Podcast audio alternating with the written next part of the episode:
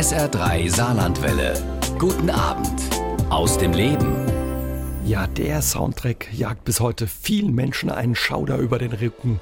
Filmmusik aus der Weiße Hai. Vergangene Woche hat ein angeblicher Weißer Hai auch auf der Ferieninsel Mallorca für Angst und Schrecken gesorgt. Der ein oder andere Tourist hat sich zweimal überlegt, ob er ins Meer geht. Dafür haben die Umweltschützer gejubelt. Und mein heutiger Gast, der Haitaucher Daniel Flormann, hat sich ebenfalls gefreut. Seit seiner Jugend fasziniert ihn ja die Haie und die Jäger der Meere. Wir unterhalten uns heute Abend mit ihm über seine Leidenschaft. Schönen guten Abend, Herr Flormann, und schön, dass Sie da sind. Hallo, vielen Dank. Ja, wie ist das mit Ihnen? Ähm, haben Sie sich, Sie haben sich wirklich gefreut, ne, über diesen angeblichen weißen Hai vor Mallorca? Ja, ich habe mich definitiv gefreut, weil die Weißhai-Population in dem Mittelmeer als sehr schmal ähm, anzusehen war, lange Jahre lang. Und es sieht so aus, als wäre wirklich noch da, was sehr, sehr gut ist. Mhm. Da gehen die Meinungen ja ein bisschen auseinander. Die einen dementieren, dass es wirklich ein weißer Hai gewesen sei. Andere, die ihn verfolgt und beobachtet haben, sagen auf alle Fälle. Haben Sie darüber nachgedacht, die Koffer zu packen und gleich mal zu gucken, ob es wirklich einer ist? Das war exakt mein erster Gedanke, als ich die Nachricht gesehen habe. Ich habe sofort zu meiner Freundin gesagt, hey, wie wäre es mit Mallorca? Der ein oder andere zweifelt dran, aber es könnte wirklich einer gewesen sein, weil im Mittelmeer gibt es durchaus weiße Haie, bloß man hat seit 30 Jahren oder was vor Spanien keinen mehr gesehen, glaube ich. Ja? Es gab zumindest keine bestätigten Sichtungen. Sichtungen. Das heißt natürlich nicht, dass es keine Sichtungen gab, aber eben keine bestätigten. Ähm, die Haipopulation oder die Weißhaipopulation im Mittelmeer wird schon sehr, sehr klein geschätzt auf 50 bis 100 Exemplare vielleicht. Von daher halte ich es für durchaus möglich, dass es ein weißer Hai war, auch von den Beschreibungen und von den Bildern her ähm, wäre jetzt meine erste Intuition gewesen, dass mhm. das ein weißer Hai sein muss. Und ja, die Umweltschützer, die jubeln natürlich, weil ein weißer Hai ist auch ein Stück weit ein Indiz dafür, dass es dem Meer gut geht, das ökologische Gleichgewicht irgendwie gut ist. Absolut. Die Haie sind die Müllabfuhr der Meere sozusagen und von daher ist es absolut notwendig, dass die Haie eben in den Meeren vorhanden sind. Was heißt Müllabfuhr? Die sammeln was ein? Genau, im Prinzip alles, was an, ähm, wenn Sie sich jetzt vorstellen, an, an verendender Wahl, die ersten, die da sind, sind in der Regel Haie, die den dann möglichst komplett beseitigen. Ich habe es gesagt, viele Urlauber haben äh, gedacht wahrscheinlich, oh je, ich gehe nicht ins Wasser, eben auch mit dem Gedanken eben an diesen Film Der weiße Hai. Vor einigen Wochen erst diese giftige Qualle, die portugiesische Galeere, jetzt ein weißer Hai vor Mallorca. Muss man da beunruhigt sein als ja, Urlauber, der am Strand ist? Man kann genauso beunruhigt oder beruhigt sein, wie man das vor einer Woche oder vor einem Jahr oder vor zehn Jahren war. Die Chancen, dem zu begegnen, sind sehr, sehr gering. Sonst wäre ich nämlich jetzt nicht hier bei Ihnen im Studio, sondern schon längst auf Mallorca. Also die kommen nicht an den Strand oder was lockt so ein Hai an? Das ist sehr unwahrscheinlich. Ist unwahrscheinlich. Also gerade bei den, grad bei den weißen Haien, die sind eher, eher im ähm, offenen Meer zu Hause. Sie können natürlich küstennah kommen, das ist durchaus korrekt, aber in Mallorca halte ich das für sehr, sehr unwahrscheinlich. Der Saarbrücker Daniel Flormann ist weltweit unterwegs, um mit Haien zu tauchen, auch mit weißen Haien. Und ja, bevor er wieder in die Unterwasserwelt abtaucht, ist er heute Abend noch einmal mein Gast bei SA3 aus dem Leben und erzählt uns von seinen Begegnungen eben auch mit weißen Haien. Sie haben schon öfter weiße Haie im Meer erlebt. Er geht ja so ein bisschen, ja, eben seit dem Film Der weiße Hai ja, als unberechenbares Monster. Wie groß und furchteinflößend ist er, wenn er wirklich live und in Farbe im offenen Meer einem begegnet? Der ist einfach nur schön. Schön. Einfach nur schön, ja. Natürlich muss man da ein bisschen reinwachsen. Ich würde jetzt niemandem empfehlen, ins Wasser mit einem weißen Hai zu springen, wenn man überhaupt keine Erfahrung mit Haitauchen hat. Aber generell, wenn man da rangeführt wird oder sich langsam selbst ranführt, dann ist das einfach nur absolut atemberaubend. Das sind Riesenkerle. Die können bis zu sieben Meter groß werden, was dreieinhalb Tonnen schwer oder so. Nehmen Sie uns mal mit ins Wasser. Wie ist das, wenn ja so ein Riesenkerl auf einem zukommt, so aus, dem, aus der blauen Tiefe des Meeres sich nähert? Was passiert da im Körper? In Ihrem? In meinem passiert, erstmal freue ich mich, wenn er überhaupt auf mich zukommt, weil normalerweise sind auch die weißen Haie ein bisschen dezent unterwegs und überprüfen erstmal, was wir überhaupt sind, müssen uns ja erstmal kategorisieren. Aber wenn sie wirklich frontal auf einen zukommen, ist das natürlich total atemberaubend, weil im Endeffekt passiert genau da eine Interaktion zwischen dem Mensch und dem Tier oder respektive zwischen mir und dem weißen Hai. Und man kann eben durch seine eigene Körpersprache das Tier eben auch zu bestimmten Reaktionen ähm, führen, je nachdem, wie das Tier eben gelagert ist. Aber prinzipiell, normalerweise kommt er immer näher, er will eine Reaktion hervorrufen, in der Regel das sicherste, was man machen kann, ist in dem Fall keine Reaktion zu zeigen. Also wir bleiben genau da, wo wir sind. Wir schwimmen nicht weg, vor allem das nicht. Und in dem Fall wird er einfach näher kommen und in der Regel kurz vor einem dann abdrehen. Wie nah ist so ein weißer Hai Ihnen schon gekommen, Herr Flommer? Ja, das ist im Prinzip auf Berührungsdistanz. Ja. Okay. Und man fasst ihn besser nicht an. Es gibt solche und solche Philosophien. Ähm, es gibt ja eine Philosophie, wo es heißt wirklich, dass das Tier auf keinen Fall anfassen. Ich bin da der Auffassung, wenn das Tier es einem erlaubt, was es durchaus durch Körpersprache verständlich machen kann, sehe ich dabei ganz ehrlich kein Problem. Ähm, aber man sieht dann auch, so, sobald man wirklich das Tier anfasst, die Reaktion ist entweder, dass es das wirklich schätzt und gegebenenfalls sogar wiederkommt, oder dass es eher Reis ausnimmt und Abstand hält. Sie haben es gesagt, es ist ein faszinierendes Tier, eben nicht nur ein großes Tier. Lassen Sie uns ähm, ja den weißen Hai doch mal näher angucken. Schon faszinierend ist allein das Gebiss, ein richtiges Munitionslager, liest man ja darüber. Exakt, ja. Also Revolvergebiss nennt sich das. Das heißt, sprich, wenn ein Zahn ausfällt, was nun mal bei denen einfach bei der Beute, die er hat, einfach notwendig ist, sobald ein Zahn ausfällt, kann der nächste dann direkt wieder hinterhergeschoben werden. Beneidenswert. Ja, durchaus. Wie ist das? das? Die sind ja weltweit verbreitet, kann man sagen, und das sind richtige Weltenbummler auch. Also die legen unglaubliche Distanzen zurück. Exakt, ja. Also zum Beispiel Weißhaie können von Südafrika nach Australien und zurückwandern. Das wurde schon bestätigt und das sind natürlich, da reden wir über 15.000 Kilometer sowas in der Größenordnung. Und ja, ja, die sind weltweit unterwegs, absolut. Aber bevorzugen kältere Gewässer. Also es gibt offenbar so richtige Autobahnen im Meer, wo die dann eben diese Strecken, diese ja, weiten Strecken zurücklegen. Im Prinzip, ja, so kann man sich kann man sich's vorstellen, ja. Begleitet von einer guten Nase und einem guten Gehör. Absolut. Wie muss man sich das vorstellen? Wie, wie gut ist dieses Gehör der Haie? Das ist relativ simpel. Im Wasser ist der Schall ja deutlich schneller als an der Luft. Sie können ein Boot hören, was sehr, sehr weit weg ist. Und jetzt können Sie sich vorstellen, der Hai, der hört, wenn ein Fisch am Verenden ist zum Beispiel, also sprich, wenn er eher an der Wasseroberfläche schwimmt und mit der Schwanzflosse auf das Wasser schlägt, das hört der Hai. Das heißt, das ist der erste Impuls, den er bekommt, schwimmt dann hin und je nachdem, wie die Strömung gelagert ist, kann er dann auch was riechen und das ist dann natürlich der nächste, ich würde sagen, sehr bekannte Sinn der Haie, eben der Geruchssinn ist mhm. der so. Sind die alleine unterwegs oder in Gruppen? Ist der eher ein soziales Wesen? Die Haie sind prinzipiell eher nicht soziale Wesen. Also sie können kommunizieren, das ist auch bestätigt worden. Gerade weiße Haie sind da sehr, sehr gut drin, aber generell trifft man sie eher einzeln an. Aber es ist durchaus auch möglich, sie in Gruppen anzutreffen. Kommt auch ganz auf die Haiart an. Also mhm. pauschalisieren könnte man das nicht. Und wenn wir nochmal beim weißen Hai bleiben, der ist auch richtig schnell, wenn es drauf ankommt. Ne? Wie viel? Der kann sehr, sehr schnell werden. Es gibt diese, diese Aussage, dass der bis zu 60 km/h schnell werden kann. Es stimmt, dass Haie sogar bis zu 70 km/h erreichen können. Beim weißen Hai würde ich sagen, so um die, um die 50, das wäre wär ein realistischer Wert. Ja, das ist schon ordentlich. Das ist im Wasser sehr, sehr schnell. Ja. Klaus Utzig hat gleich eine Frage an Sie. Er hat ins Studio gemeldet aus Neunkirchen-Fuhrpach und er schreibt, als besorgter Vater und Opa äh, sind Sie der perfekte Studiogast heute für ihn, denn seine Kinder und Enkelkinder sind in der Dominikanischen Republik im Urlaub und wollen da eben auch tauchen gehen. Er fragt sich, gibt es da Haie und welche Gefahren lauern da? Muss er sich Sorgen machen oder nicht? Also zunächst mal, ja, es gibt Haie. Es gibt in jedem Meer Haie. Also es gibt kein Meer ohne Haie und das ist auch gut so, weil, wie wir schon gesagt haben, die Haie sind im Endeffekt die Müllabfuhr der Meere, also absolut notwendig. Aber in der Dominikanischen Republik würde ich mir da überhaupt gar keine Sorgen machen. Selbst wenn ähm, die Kinder bzw. Enkel tauchen gehen, ist das vollkommen unproblematisch. Das sind alles geschulte Guides, die dort mitgehen. Und generell sind Haie ja auch nicht diese Killermaschinen, wie sie eben zum Beispiel von dem Film Der Weiße Hai dargestellt wurden, sondern sind eigentlich sehr zurückhaltende Tiere, die auch sehr, sehr vorsichtig agieren. Also von daher bestehen da überhaupt gar keine Bedenken.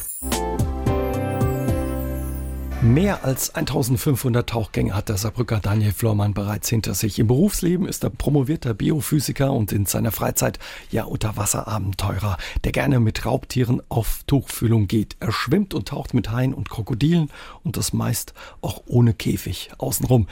Herr Flormann, wie kommt man dazu, Auge in Auge mit so gefährlichen Tieren wie Haien zu tauchen, vor allen Dingen, wenn man aus Saarbrücken kommt? Ja, die Geschichte ist im Prinzip sehr, sehr einfach erklärt. Ich habe relativ früh ähm, den Film Der Weiße Hai gesehen und das hat dazu geführt, dass ich tatsächlich Angst vor Haien bekommen habe. Also wie die meisten, die den Film gesehen haben. Das war ja zu der Zeit auch sehr, äh, sehr präsent. Und dann habe ich aber dann noch einen Tauchkurs gemacht mit zwölf Jahren und habe da dann auch bei diesem Tauchkurs meinen ersten Hai live gesehen sozusagen, was in dem Fall ein kleiner Riffhai war. Und der hat im Prinzip auf dem Boden gelegen, also auf dem Sandboden und hat erstmal nichts gemacht. Das, aber ich war natürlich schon irgendwo fasziniert. Der mal ein bisschen näher rangeschwommen. Der war ja auch noch klein genug. Das war okay. Und er etwa im Abstand von zehn Metern hat der Reis ausgenommen. Und zwar sehr sicher meinetwegen.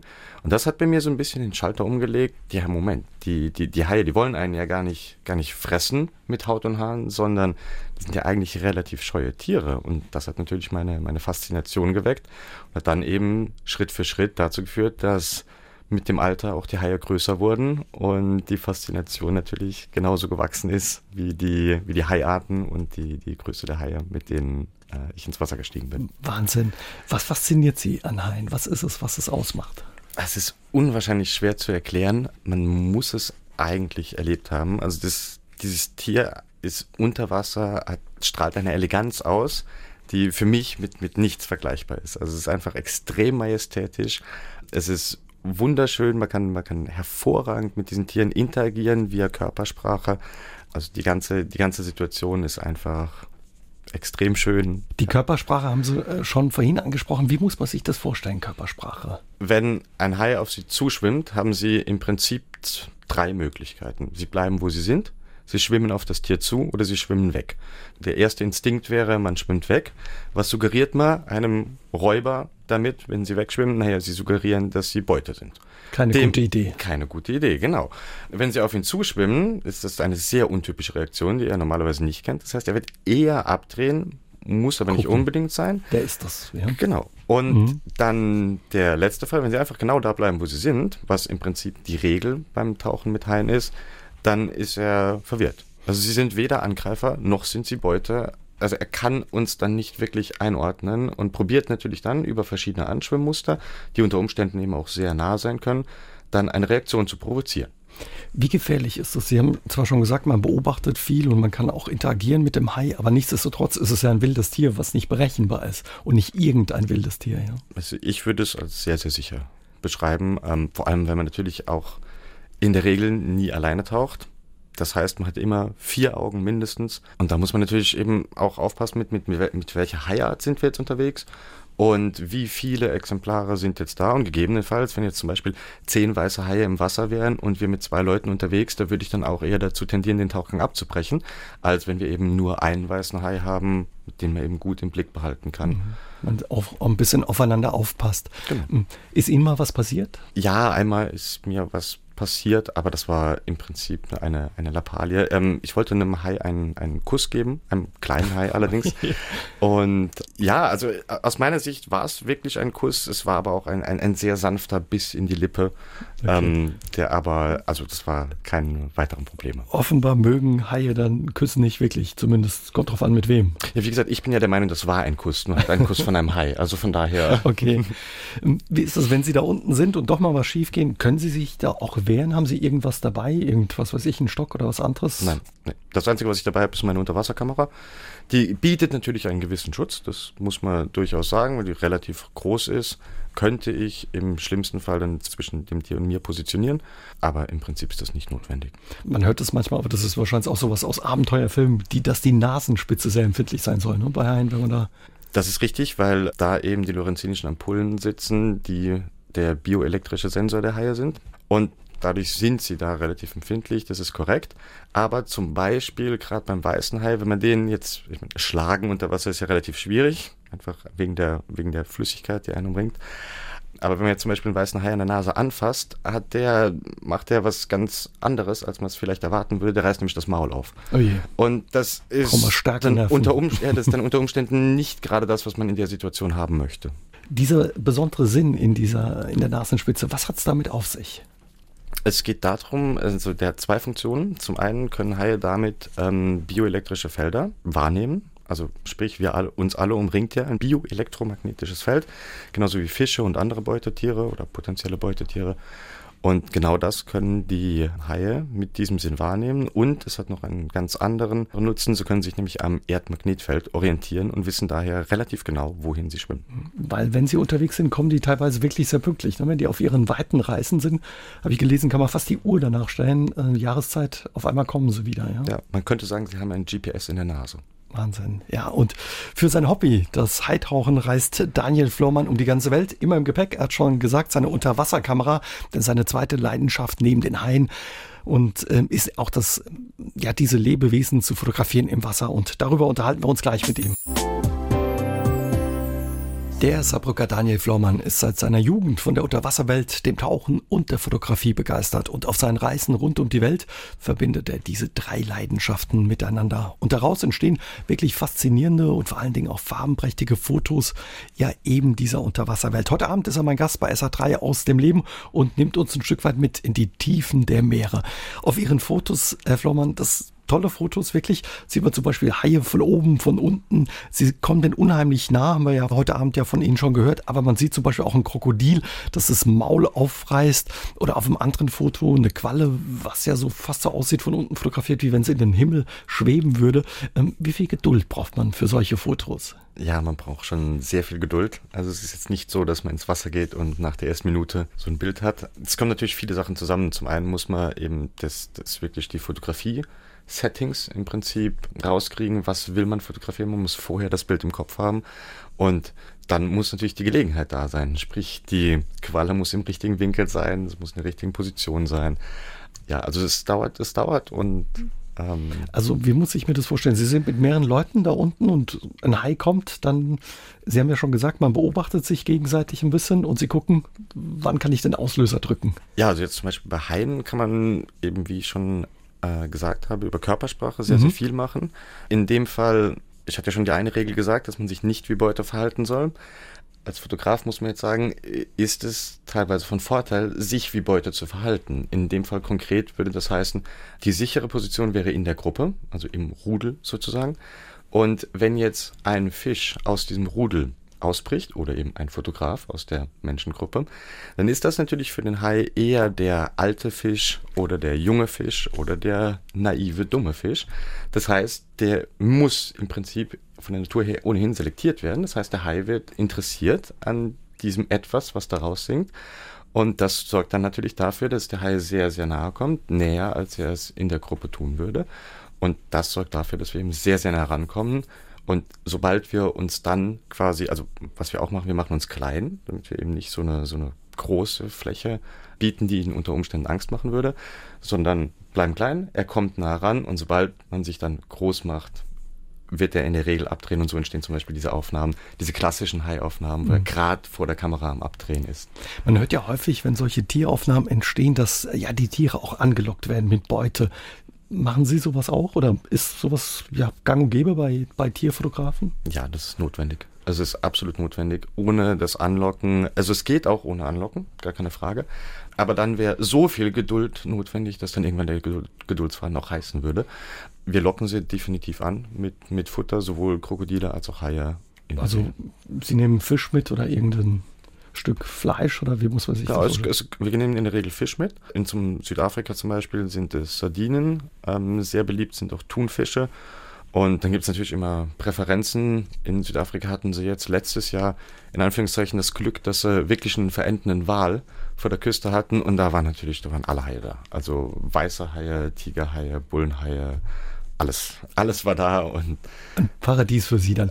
Wie ist ja. das? Trifft man an solchen Spots, wo man eben auch die Haie trifft, dann viele solche Tierfotografen oder Filmer und ja, gibt es da auch sowas wie eine Konkurrenz um das beste Bild? Absolut, also man trifft sehr, sehr, sehr, sehr viele Leute. Es gibt jetzt keine Konkurrenz direkt um das beste Bild, weil normalerweise relativ klar ist, wer hier da der bessere Fotograf ist. Das ähm, ist relativ klar, wenn man, wenn man die entsprechenden Namen kennt. Aber ja, man, man, man trifft sehr viele Leute. Beispielsweise habe ich in, auf der Isla Guadalupe oder an der Isla Guadalupe ähm, einen Filmer von dem Film Unsere Ozeane getroffen, was sehr, sehr beeindruckend war, auch was er erzählt hat, wie, wie das alles dann wirklich vonstatten ging. Ähm, aber war dann doch sehr, sehr ähnlich zu dem, was wir machen. Nur, man muss natürlich dazu sagen, er macht dann doch die deutlich besseren Aufnahmen. Wobei, ähm, Ihre Fotos sind wirklich auch toll. Das sind nicht nur die großen Räuber, die Sie fotografieren, sondern eben auch ganz kleine Mikrolebewesen, die Sie mit Ihrer Kamera einfangen. Und das sind wirklich dann tolle, farbintensive kleine Kunstwerke. Also Sie haben auch eine Leidenschaft für, die, für die, all das, was da unten noch unterwegs ist unter Wasser. Ja? Was sind das? Krabben, Genau, also es gibt, es gibt Krabben, es gibt verschiedene Arten von Shrimp, die, die ganz, ganz skurril aussehen. Es gibt Nacktschnecken. Die Nacktschnecken sind quasi die Klassiker, weil es die unter Wasser hin wirklich allen Farbvariationen gibt. Also das, das, das sieht fast schon kitschig aus, was da die Natur gebaut hat. Aber es ist halt absolut beeindruckend. Und bei den Krabben gibt es eben auch ganz, oder bei den Shrimp ganz verschiedene Arten. Es gibt welche, die dekorieren sich selbst. Also sprich, die Krabbe möchte sich tarnen ähm, setzt sich in die Nähe, wo eine bestimmte Algenpopulation vorkommt und setzt sich dann die Algen selbst auf den Körper und sieht dann dementsprechend aus wie eine große Alge oder eben ein äh, irgendein Gewächs. Mhm. ist es das, was es Tauchen auch ausmacht, diese Farbenpracht oder was macht das Tauchen für Sie so besonders? Bei mir ist es natürlich sehr, sehr viel, dass das Fotografieren selber ist natürlich immer die Suche nach, nach einem schönen Bild, aber das Tauchen an sich hat natürlich einen ganz besonderen Reiz. Zum einen, ist natürlich völlig schwerelos. Das ist eine Situation, die man auf der Erde in der Regel nicht hat. Und ähm, es ist absolut ruhig, ich würde fast schon sagen meditativ. Also sehr, sehr, sehr entspannend. Eine andere. Welt, kann absolut, man sagen. Absolut, eine vollkommen andere Welt als, als hier. Das ist also ein Unterschied wie Tag und Nacht. Ja, und Daniel Flormann zeigt eben nicht nur ja, die Schönheit mit seinen Bildern, er will auch ein Stück weit aufmerksam machen, dass es wertvoll ist, die Meere zu schützen. Der Biophysiker und Haitaucher Daniel Flormann macht sich für den Schutz der Meere stark, denn unsere Unterwasserwelt ist bedroht, sagt er. Heute Abend ist er mein Gast bei SA3 aus dem Leben. Herr Flormann, Sie sind als Taucher von Südafrika bis Mexiko rund um den Globus unterwegs. Haben Sie uns in der vergangenen Stunde erzählt, immer mit dabei Ihre Unterwasserkamera, mit der Sie ja die Schönheit unter Wasser einfangen. Tolle Fotos, die dabei entstehen, aber die sollen ein Stück weit eben auch ja ein Weckruf sein, um diese faszinierende Unterwasserwelt zu schützen. Aus Ihrer Erfahrung, Sie sind ja eben viel unterwegs. Wie steht es um unsere Meere? Es wird schlimmer und schlimmer, würde ich sagen. Also die im Prinzip auf jedem meiner Tauchgänge begegne ich irgendeinem Plastikmüll, den wir dann auch mitnehmen. Aber das ist natürlich nichts im Vergleich zu dem, was da ähm, wirklich alles in die Meere gekippt wird. Und das man, man kennt ja auch zum Beispiel diese, diese Bilder von den, von, den, von den Schildkröten, die in so einem, einem Plastikhalter von den klassischen Sixpack-Bierdosen, äh, die den um den Hals haben und dann wirklich daran letztendlich äh, ersticken. Oder zum Beispiel auch, äh, was sehr klassisches, wenn man eine Zigarettenkippe ins Meer wirft und die eine Schildkröte verschluckt wird sie daran sterben, garantiert. Sie sind seit vielen Jahren eben in den Meeren unterwegs. Hat sich das auch verändert in den letzten Jahren? Ist das, hat es zugenommen, der, die Vermüllung und eben auch die Verschmutzung der Meere? Ich habe definitiv den Eindruck, dass man mehr und mehr gerade den Plastikmüll dem begegnet. Ihnen liegen besonders eben auch die Lebewesen und unter denen die Haie am Herzen. Sind die auch bedroht? Durchaus, die sind sogar sehr, sehr stark bedroht. Ähm, die klassische Problematik, die wohl auch viele schon gehört haben, ist das Finning. Was ähm, ist das? Beim Finning passiert im Prinzip folgendes. Ein Fischer fischt den Hai raus, schneidet ihm die Flossen ab und wirft ihn dann zurück ins Meer, weil das Töten oder das Verwerten des kompletten Hais wäre viel zu aufwendig und die Flossen bringen gerade auf dem asiatischen Markt viel zu viel Geld und so auf diesem Wege werden etwa 100 bis 200 Millionen Haie so 100 bis 200 Millionen Haie, die Zahl möchte ich schon mhm. gerne nochmal wiederholen, getötet. Was bedeutet das für einen Hai, wenn man dem die Flosse abschneidet? Letztendlich ist er voll, vollkommen hilflos. Also er kann sich nicht mehr bewegen, er kann nicht mehr schwimmen, stellenweise kann er auch nicht mehr atmen. Das kommt dann eben auf die Haiart an. Aber letzten Endes wird er garantiert daran sterben. Stimmt die Zahl? Ähm, ich habe gelesen, dass die Bestände von Haien teilweise bis zu 80 Prozent zurückgegangen sind. Klar, die Überfischung ist ein Grund, aber eben das von Ihnen angesprochene Finning auch. Stimmt die Zahl? Ist die wirklich so hoch? Absolut, ja. Wenn man sich die, die Zahl vor Augen führt, nochmal diese 100 bis 200 Millionen pro Jahr, dann ist es völlig klar, dass in den letzten circa 20 Jahren die Bestände massiv dezimiert wurden. Das führt sogar so weit, dass der weiße Hai als biologisch ausgestorben gilt. Also bedeutet, innerhalb von einer Generation wird sich die Population an Weißhaien weltweit vermutlich nicht mehr regenerieren. Bedeutet, meine Enkelkinder werden wahrscheinlich keinen weißen Hai mehr zu Gesicht bekommen können. Früher haben die Menschen aber gerade in diesen Regionen, wo auch Haie leben, die Haie nicht gefangen, weil man sie teilweise eben auch für Beschützer gehalten hat. Absolut, die wurden stellenweise als Götter verehrt und auch der Nutzen der Haie war absolut klar, weil klar war, dass sie eben verendendes oder totes Leben aus dem Meer beseitigen und damit natürlich die Meere schützen und wie schon erwähnt, letztlich die Müllabfuhr der Meere sind. Man muss nur an den Müllstreik in Italien denken, wie Nizza da ausgesehen hat, als die Müllabfuhr mal nicht da war. Und genau das machen wir die ganze Zeit mit unseren Meeren tagtäglich. Peter Mohr hat es ins Studio gemeldet über sa3.de und er würde von Ihnen gerne wissen, wie viele Begegnungen mit Haien enden tödlich? Gibt es da Zahlen? Man hört ja immer wieder von Surfern, die Opfer von einem Haiangriff werden.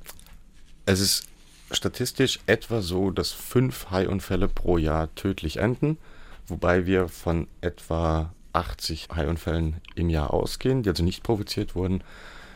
Als Haiunfall gilt da aber bereits, wenn der Hai den Menschen aktiv berührt. Das wäre dann schon ein Haiunfall.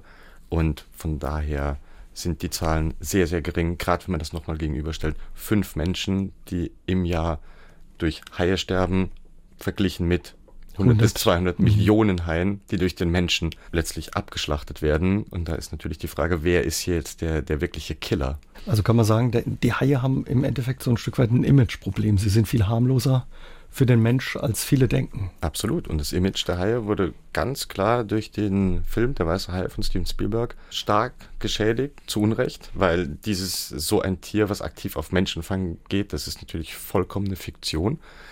Aber letztlich ist es auch so, dass der Autor von dem Buch Der Weiße Hai, also Peter Benchley und Steven Spielberg, sich beide für den Film entschuldigt haben letztlich oder für die ganze Filmreihe entschuldigt haben, weil sie im Nachhinein eben gemerkt haben, dass das überhaupt nicht stimmt, wie sie das dargestellt haben und was das, wozu das dann auch geführt hat. Haie sind furchteinflößend und zugleich faszinierende Tiere. Daniel Flormann weiß genau, wie sie ticken. Der promovierte Biophysiker fotografiert die Tiere unter Wasser aus nächster Nähe und bietet auch Expeditionen für andere Taucher an. Wir unterhalten uns heute Abend mit ihm bei SA3 aus dem Leben über seine Reisen in die Unterwasserwelt. Haitauchen ist das eine. Südafrika ist, glaube ich, so ein beliebter Spot ähm, oder kann man sagen, das Mecker für Haitaucher? Absolut. Es kommt auf die Haiart an. Natürlich in Südafrika wäre es primär der, der Tigerhai. Aber man kann natürlich auch mit den, mit den weißen Haien tauchen. Wobei in dem Fall würde ich dann auch eher den Käfig empfehlen, weil die Sicht in der Regel sehr, sehr schlecht ist an diesem speziellen Spot. Und bei einer bei vier Meter Sichtweite möchte man jetzt nicht unbedingt mit einem fünf bis sechs Meter weißen Hai tauchen. Das ist auch eine richtige Attraktion mittlerweile geworden. Also so Haitauchen mit Käfigen sieht man häufig. Es wurde in den letzten Jahren das Wort Haitourismus geprägt und ich bin absolut dafür. Ich befürworte das auch, dass man, dass man wirklich einfach mal einen weißen Hai aus nächster Nähe sieht und sieht, dass es gar nicht so ist wie im Film Der Weiße Hai, dass er direkt versucht, den Käfig auseinanderzureißen und an die Menschen ranzukommen. Das ist eben absolut nicht der Fall. Könnte er das? Weil er hat ja eine unheimliche ähm, Kraft in seinem Gebiss. Ne? Die Rechnungen gehen hoch bis drei Tonnen pro drei Quadratzentimeter, mhm. was schon sehr, sehr viel ist. Aber an dem Käfig da würde er wahrscheinlich nicht vorbeikommen. Das Sie haben vor einigen Jahren eine Reiseagentur gegründet, um eben mit anderen Tauchern diese Unterwasserwelt zu entdecken. Wer sind Ihre Kunden? Ganz unterschiedlich. Es gibt Leute, die sehr viel Erfahrung mit Haitauchen etc. haben und zum Beispiel dann einfach mal die Krokodile ausprobieren wollten, um einfach mit einem mit einem ganz anderen Lebewesen ins Wasser zu steigen. Es gibt auch Leute, die noch nie Haitauchen waren und das einfach mal probieren wollen, sich das, sich das anschauen wollen. Wie, wie ist das ohne Käfig? Und in dem Fall bieten wir dann eben eine sichere Umgebung und führen die Leute dann eben Stück für Stück daran, sodass es eben absolut möglich ist, mit einer gewissen Taucherfahrung ähm, dann eben mit ne, einem Tigerhai zum Beispiel ins Wasser zu steigen. Ja, man muss, glaube ich, schon ein bisschen verrückt sein, wenn man wissen will, wie es ist mit einem Krokodil im Wasser oder mit einem Hai. Aber Sie haben es gesagt, Sie tauchen nicht nur mit Haien, Krokodile, da wird geschnorchelt, da unterhalten wir uns später vielleicht noch ein bisschen ausführlicher drüber, aber zum Beispiel tauchen Sie auch in mexikanischen Höhlen, ja? Also da fährt man in den Dschungel, da ist irgendwo ein Loch, da geht's rein, um Himmels Willen. Exakt, ja. ja. Ja, das nennt sich Zenoten. Braucht man ähm, viel Mut, in dieses Loch reinzuspringen. Das ist Ansichtssache. Also die, die Sichtweisen sind, sind sehr, sehr gut in den Zenoten und es ist natürlich sehr beeindruckend, wirklich in so eine Höhle reinzutauchen. Und was man ja auch hier im Saarland zum Beispiel, was wir haben, sind Stalaktiten und Stalagmitenhöhlen. Und das hat man eben dort unter Wasser. Also die Höhlen sind einfach geflutet und man hat wirklich unter Wasser Stalaktiten und Stalagmiten, was vollkommen skurril ist im ersten Moment, aber auch sehr, sehr schön. Und dann hat man natürlich das, das Lichtspiel durch den, durch den Dschungel, in dem man sich dann befindet, was sehr, sehr beeindruckend ist. Da gibt es auch faszinierende Bilder auf ihrer Webseite, wenn man, dann sieht man die Taucher eben ja im Wasser, dieses Loch mit dem Licht und oben, genau wie Sie sagen, spiegelt sich der Dschungel. Sieht wahnsinnig aus, aber trotz alledem, um da reinzugehen, um Himmels Willen, ja. Sie tauchen auch mit Walen riesige Tiere. Wie muss man sich das vorstellen? Sind die nicht so gefährlich wie Haie oder? Im Prinzip sind sie sehr, sehr ungefährlich, sind Planktonfresser. Also sprich, wir stehen auch potenziell auf gar keiner Speisekarte. Wo es gefährlich werden kann bei Walen, ist vor allem, wenn ein Junges im Spiel ist und man dann der Ansicht ist, dass man dem Jungen zu nahe kommen soll. Das sieht dann meist die Mutter nicht mehr so entspannt und kann dann durchaus auch mal sehr, sehr deutlich dazwischen gehen. Was eben ein Problem ist, wenn jetzt ein 15 Meter Buckelwal dein Kalb verteidigt, könnte das dann natürlich rein mechanisch relativ ungünstig. Was war so der größte Wal, dem Sie begegnet sind im Meer? Das waren sicher Buckelwale in der Größenordnung um die 15 Meter, würde ich schätzen. Wahnsinn. Klingt so, als gibt es nichts, mit dem Sie noch nicht getaucht werden. Da ein Lebewesen. Doch, es steht noch ganz viel auf der Liste. Zum Beispiel ein großer Traum von mir sind ähm, Anacondas in Brasilien. Das, also man geht dann wirklich auch wieder in den Dschungel, in einen Fluss mit Anacondas, was auch absolut möglich ist und kein Problem von der Sicherheit her. Dann, was etwas riskanter ist, wären Nilkrokodile in Botswana. Die sind dann doch das Kaliber größer, also da reden wir über sechs bis sieben Meter. Das würde mich absolut noch reizen. Und es gibt dann auch noch im Pazifik ähm, die Kalmare. Die heißen zwar Riesenkalmare, sind aber nur zwei Meter, aber hochintelligent und sehr, sehr sehr clever auch von der, vom ganzen Teamverhalten her. Die treten eben im Rudel auf und oder im Schwarm. Und das, also es gibt noch ganz, ganz viel auf der Liste. Eisbären wäre auch was Schönes. Mit zwölf machte er seinen Tauchschein und seitdem hat ihn ja die Unterwasserwelt nicht mehr losgelassen. Der Saarländer Daniel Flormann, er ist Haitaucher und fängt mit seiner Kamera wirklich tolle Bilder von den gefährlichen Tieren ein, auch von Krokodilen. Und Herr Flormann, ein Date mit einem Krokodil hatten Sie in Mexiko und es war nicht irgendein Krokodil, sondern ein über dreieinhalb Meter langes amerikanisches Salzwasserkrokodil. Boah, klingt auch nach einer spannenden Begegnung. Absolut, sehr, sehr schöne Begegnung. Also ganz anders, ganz anders als es, als es mit den Haien zum Beispiel, weil die Krokodile nicht so stark interagieren, wie das Haie machen, sondern es handelt sich halt eher um einen Lauerjäger. Aber absolut faszinierend. Ähm, das, ich würde es wirklich ein Privileg nennen, mit so einem Tier im Wasser zu sein und das wirklich live in seiner natürlichen Umgebung zu erleben und das einfach fotografieren und betrachten zu können, ist schon ganz einmalig. Und das Gute ist, Sie mussten gar nicht tauchen, Schnorcheln reichte. Ja. Schnorcheln reichte, genau. Wie verrückt muss man sein, mit so einem riesigen Krokodil ins Wasser zu gehen? Gar nicht so verrückt. Also es ist sehr, sehr sicher. Im Prinzip, das, weil wir stehen bei den Krokodilen wie auch bei den Haien an sich nicht auf der Beuteliste.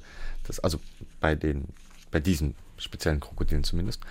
Und von daher ist es wirklich einfach nur die, die Faszination und natürlich auch die, die Fotografie, ähm, dass man eben ein, ein, Bild von einem Krokodil aus nächster Nähe, hautnah sozusagen, ohne Käfig, ohne doppelten Boden machen kann. Das ist schon absolut ein, wie gesagt, ich würde ein absolutes Privileg nennen. Sie können es nicht sehen, aber Sie hören es vielleicht. Er grinst über das ganze Gesicht und strahlt wirklich, wenn er davon erzählt. Und ja, Sie hatten wirklich die Nerven. Ihnen ist da wirklich ein tolles Bild äh, gelungen, zu fotografieren. Ein Bild, äh, ja quasi von dem Krokodil direkt ins Maul, wie es das Maul weit aufreißt. Exakt. Wie nah waren Sie da dran? Das war schon sehr nah. Also ich würde sagen, die Kamera selber war um die 30 bis 40 Zentimeter von dem Krokodil entfernt. Ja, es war abs absolut beeindruckend. Ähm, man muss allerdings auch dazu sagen, dass die Krokodile schon die Tendenz haben, wenn sie sich in der Situation komfortabel fühlen, was in dem Fall auch der Fall war, dass sie dann auch gerne mal einschlafen. Und in dem Fall. Mit offenem Maul. Mit offenem Maul. Und das Praktisch. war natürlich das Glück. Aber Sie können mir nicht sagen, da hat man doch feuchte Hände oder der Puls geht ordentlich. Dabei geht's an sich. Es ist natürlich, aber es gibt andere Situationen, wenn, oder andere Charaktere von Krokodilen, die dann wirklich eher pushen und wirklich was eine Reaktion wollen oder an einem vorbei wollen.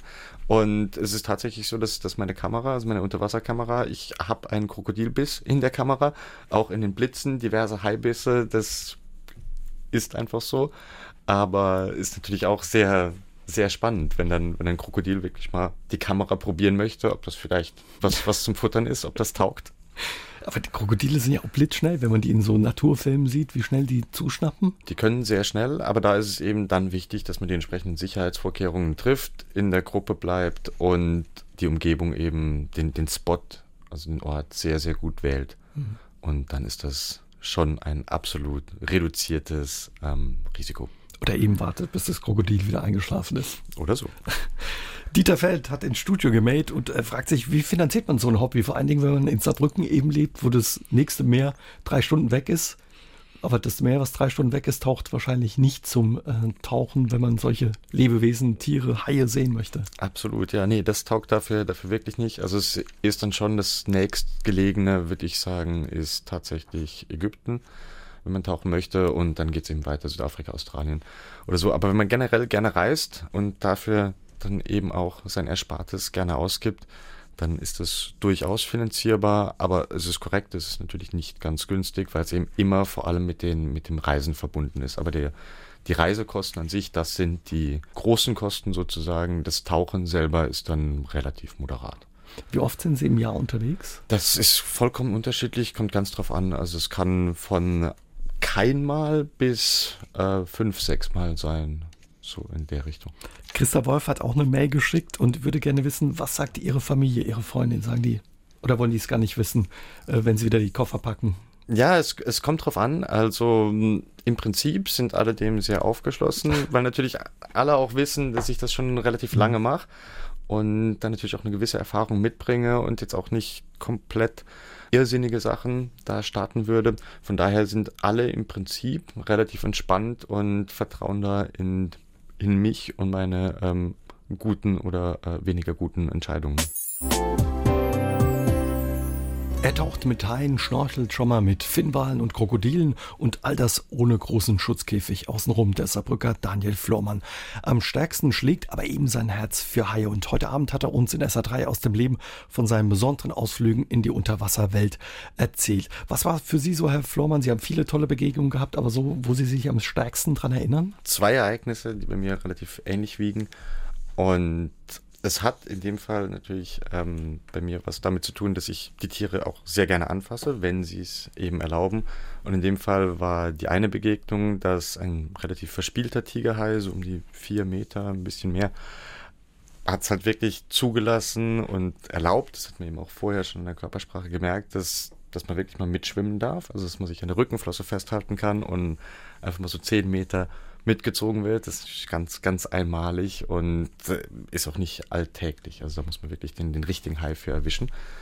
Und das andere Erlebnis, das war, man kann Haie prinzipiell ähm, in eine Art Trance versetzen, was eigentlich ein Paarungsverhalten ist.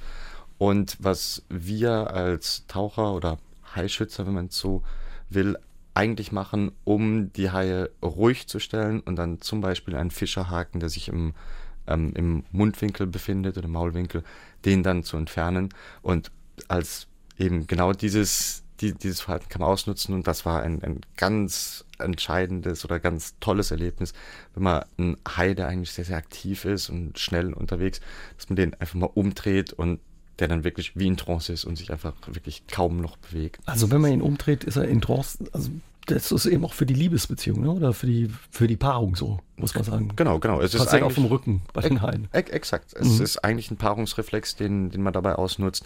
Deshalb ist es auch so, dass es bei den Weibchen einfacher funktioniert als bei den Männchen. Verraten Sie uns noch, wie signalisiert ein Tigerhai, komm, häng dich an, wir machen eine kleine Tour zusammen? Ja, das ist eine gute Frage. Es ist natürlich immer viel, viel persönliche Einschätzung dabei, ob das jetzt wirklich die Reaktion ist, die man, die man erwartet. Aber im Prinzip ist es so, das Tier kommt, man kann mal so vorsichtig anfassen und wenn es nach dem Anfassen und beim Anfassen sieht man schon, reagiert es entspannt oder reagiert es eher hektisch und will weg. Und wenn es eben umdreht und wiederkommt, naja, dann ist das ja schon im Prinzip das, das Signal, wie wenn, wie wenn sie eine, äh, eine Katze kraulen zum Beispiel. Die haben ja auch ein sehr eigensinniges Verständnis von dem, was sie gut finden oder was sie zu welchem Zeitpunkt gut finden. Und so ähnlich ist das, wenn man anfängt zu kraulen und das Tier sich quasi auf den Rücken legt und wiederkommt und das alles super findet, dann ist das das Signal. Andernfalls wird sie wegschwimmen und vermutlich auch nicht mehr so schnell so nah rankommen. Anhängen. Wie ist die Beschleunigung vom Tigerhai? Ja, die Beschleunigung, das ist schwierig zu sagen, aber das geht schon wird schnell. Wenn, wenn, wenn er will, kann er schon schnell. Ja. Wo geht die nächste Tour hin? Die nächste Tour ist höchstwahrscheinlich Kuba, da mal normale, kleinere Riffhaie und nochmal die amerikanischen Salzwasserkrokodile in einer etwas freieren Umgebung, also wirklich freischwimmend mhm. und nicht in einer begrenzten Wassertiefe, sondern in tieferem Wasser. Das ist der Plan. Gibt es noch ein Foto, was Sie gerne schießen würden, wo Sie sagen, das steht noch ganz oben auf der Liste? Ja, Oder eine Begegnung? Ja, viele Begegnungen. Ich hatte es ja eben Haben schon gesagt, genau, den Eisbär. Ja. Genau, der, der Eisbär oder gerade die Anacondas. Mhm. Ähm, ein Bild von einer Anaconda wäre natürlich gigantisch. Ein Bild, was ich auch sehr gerne hätte, aber das ist extrem schwierig zu kriegen, aber es ist theoretisch ähm, machbar, wären zwei völlig verschiedene Haiarten auf einem Bild. Oder zum Beispiel, das wäre mein, mein favorisiertes Bild, ein weißer Hai und ein Orca auf einem Bild. Das wäre das wär schon, das wäre schon klasse. Ja, und die Bilder von Ihnen kann man demnächst mal wieder sehen? Genau, genau. Im Merkur Hotel wird in einigen Monaten wahrscheinlich die Ausstellung eröffnet werden. Und da kann man sich die Bilder dann gerne aus nächster Nähe anschauen.